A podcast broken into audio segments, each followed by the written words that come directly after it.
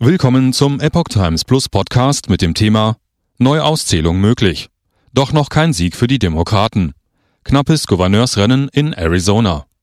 Ein Artikel von Zachary Stieber vom 16. November 2022. Bei den Gouverneurswahlen in Arizona zeigt sich eine unerwartete Wendung.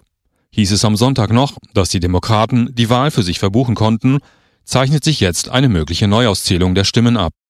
Grund dafür ist eine Gesetzesänderung. Beim Gouverneursrennen in Arizona könnte es zu einer Neuauszählung kommen, nachdem der Vorsprung der Demokratin Katie Hobbs am Montag, 14. November, weiter geschrumpft ist. Die amtierende Staatssekretärin von Arizona lag am Sonntag mit rund 26.000 Stimmen vor der Republikanerin Carrie Lake. Dieser Vorsprung verringerte sich in den letzten Tagen auf 19.382 Stimmen. Hobbs sowie eine Reihe von Medien hatten ihren Sieg bereits offiziell verkündet. In ihrer Erklärung bedankte sie sich bei ihren Wählern. Die Demokratie ist das Warten wert. Ich danke dir, Arizona. Ich fühle mich sehr geehrt und bin stolz darauf, eure nächste Gouverneurin zu sein, sagte sie. Lake, eine ehemalige Fernsehmoderatorin, hat sich bis jetzt noch nicht geschlagen gegeben. Die Bürger Arizonas erkennen Unsinn, wenn sie ihn sehen, sagte sie in einer Erklärung. Der derzeitige Vorsprung ist knapp.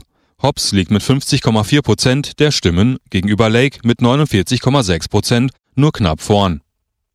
Geändertes Wahlrecht. Nach geltendem amerikanischen Recht wird eine Nachzählung dann ausgelöst, wenn der Vorsprung weniger als oder gleich 0,5 Prozent beträgt. Nach geltendem amerikanischen Recht wird eine Nachzählung dann ausgelöst, wenn der Vorsprung weniger als oder gleich 0,5 Prozent beträgt. Das Gesetz wurde im Mai geändert, davor musste der Vorsprung weniger oder gleich 0,1 Prozent sein.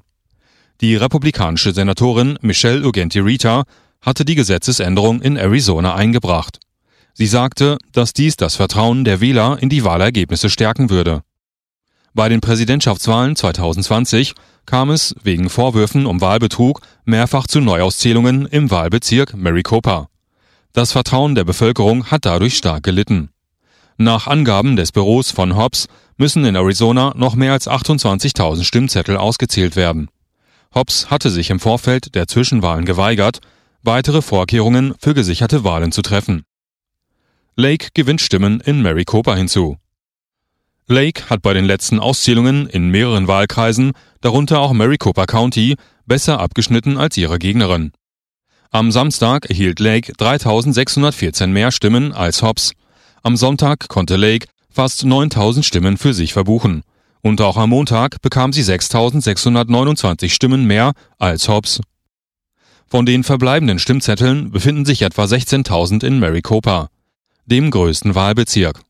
8209 in Pinal County, 7427 in Palmer County, 6767 in Apache County, 4326 in Cochise County, 2343 in Navajo County, 1571 in Coconino County, 750 in Yavapai County, 670 in Yuma County und 55 in Gila County.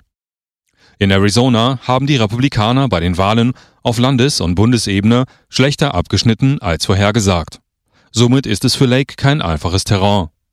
In Arizona besiegte der demokratische Senator Mark Kelly seine Herausforderer Blake Masters und der Demokrat Adrian Fontes den Republikaner Mark Fincham im Rennen um Hobbs Nachfolge als Staatssekretärin. Die Republikanerin Kimberly Lee setzte sich hingegen im Rennen um das Amt des Schatzmeisters gegen den Demokraten Martin Krishena durch. Weitere Neuauszählungen in Arizona möglich. Auch bei anderen Rennen könnte es zu Neuauszählungen kommen. Im Rennen um das Amt des Generalstaatsanwaltes von Arizona lag der Demokrat Chris Mayes nach den letzten Auszählungen mit nur 0,2 Prozentpunkten vor dem Republikaner Abraham Hamadeh in Führung. Hamadeh bedankte sich bei den Wahlhelfern. Es ist ein Segen, dass alle meine Unterstützer Überstunden machen, um die Stimmzettel zu überprüfen und sicherzustellen, dass jede Stimme gezählt wird. Vielen Dank. Auch der Republikaner Tom Horney lag im Rennen um das Amt des Superintendanten für das öffentliche Schulwesen mit nur 0,2 Prozentpunkten vor der Demokratin Katie Hoffman. Mays forderte die Wähler am Montag auf, vor dem Stichtag am Montag, den 16. November, 17 Uhr Ortszeit, etwaige Unstimmigkeiten bei der Unterschrift zu beheben, damit ihre Stimmzettel gezählt werden können.